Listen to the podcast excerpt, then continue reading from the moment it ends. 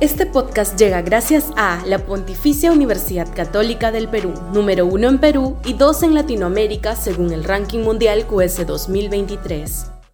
Este podcast llega gracias a Grupo Pragda. Desarrollamos negocios para crear flujo de efectivo y patrimonio para nuestros asociados.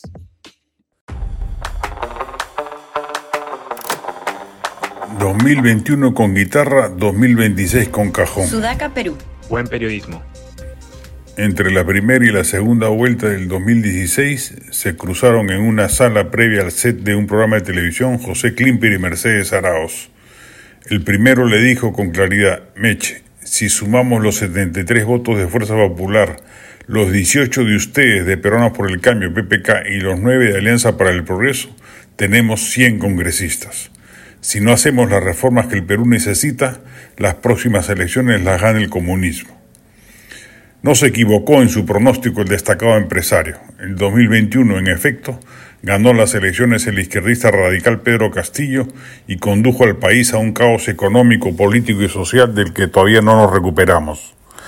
La responsabilidad fue mutua, de Kuczynski porque no supo o no quiso tender los puentes necesarios para entablar una alianza potente con el Fujimorismo, de Keiko Fujimori porque infantilmente, dolida por la derrota, ordenó desde el inicio petardear al gobierno de PPK hasta provocar su abrupta salida del poder inaugurando la crisis política permanente en la que vivimos desde entonces.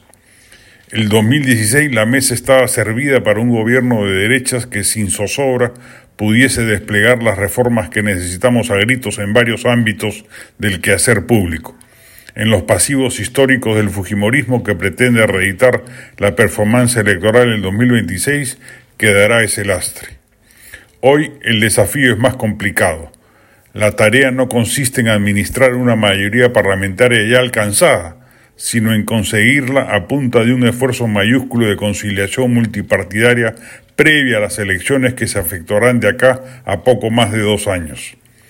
Para decirlo con meridiana pulcritud, si la derecha no se une en torno a una figura políticamente atractiva y conforma una lista parlamentaria potente, otra vez será la izquierda la ganadora y nuevamente hará retroceder al país décadas de desarrollo. No nos cansaremos de insistir en ello. No es buena estrategia que haya una veintena de candidaturas bajo el pretexto de que así habrá mayor representación parlamentaria y que luego de la primera vuelta se endosarán apoyos. Primero, porque tal endose no existe en una segunda vuelta, y segundo porque la dispersión puede hacer que tranquilamente pasen a la segunda vuelta dos candidatos de izquierda. Ojalá la cordura se asiente en la mente de la playa de personajes con ansias presidenciales, en algunos casos absurdas y muertas de nacimiento.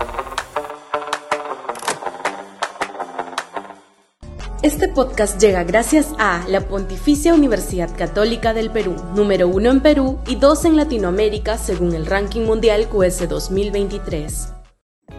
Este podcast llega gracias a Grupo Pragda. Desarrollamos negocios para crear flujo de efectivo y patrimonio para nuestros asociados.